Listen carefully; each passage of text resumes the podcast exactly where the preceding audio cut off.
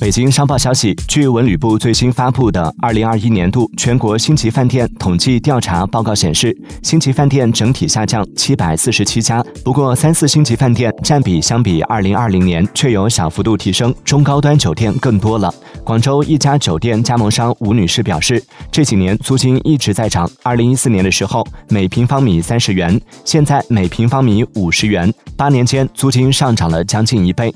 同时，人力的成本也在增加。工资从之前的两千五到三千元，已经涨到了五千到六千元，这也让加盟商倍感压力。